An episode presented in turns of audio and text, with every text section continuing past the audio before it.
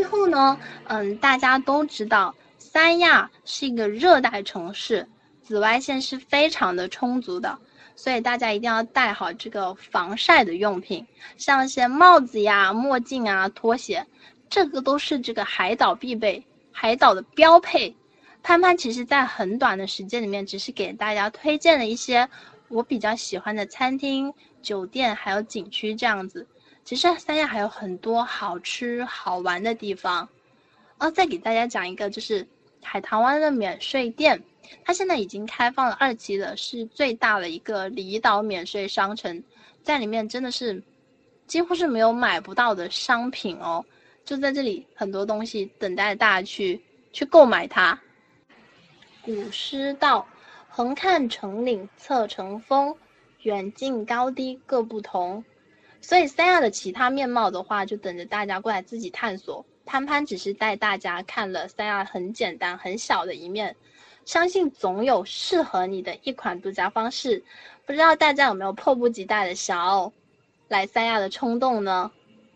面朝大海，春暖花开，久久不见，久久见，好久不见，真想见。海南三亚已经准备好迎接大家，欢迎大家到三亚旅游。三亚的水果的话，相对来说的比较新鲜的，因为它处于这个热带之处嘛，所以像你想吃的芒果呀、椰子是三亚特产的，所以像在第一市场就会有很多，可能你可以去那边做一些选择哦。海南好吃的不止有粉，还有很多好吃的饭类，如果有机会来的话，可以请你吃粉呀。椰子鸡汤的话，因为它比较爽口，它没有很油腻，就算是夏天，就是海南人也很喜欢吃。像嗲嗲的椰子鸡的话，就是有机会来的话，就一定要去尝试一下这种属于海南才有的特色风味。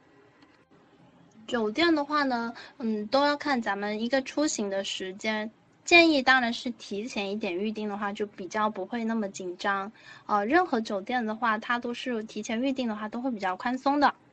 好啊，就是有机会的话，大家一起来三亚，我可以带你们就是去吃吃喝喝，走最地道的一个三亚。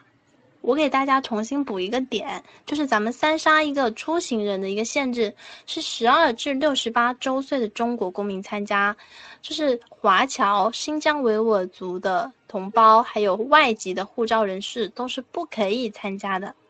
由于时间的关系呢，我今天的分享就到这里了。现在国内疫情越来越趋向好转，国内省内游已经开始陆陆续续放开，大家的出游计划可以准备起来啦。有兴趣的朋友呢，可以到我们携程 APP 的旅游频道上去看看，心愿单填起来，期待我们能够尽快的实现全面出游。非常感谢大家的收听，我是潘潘，有机会我们再会。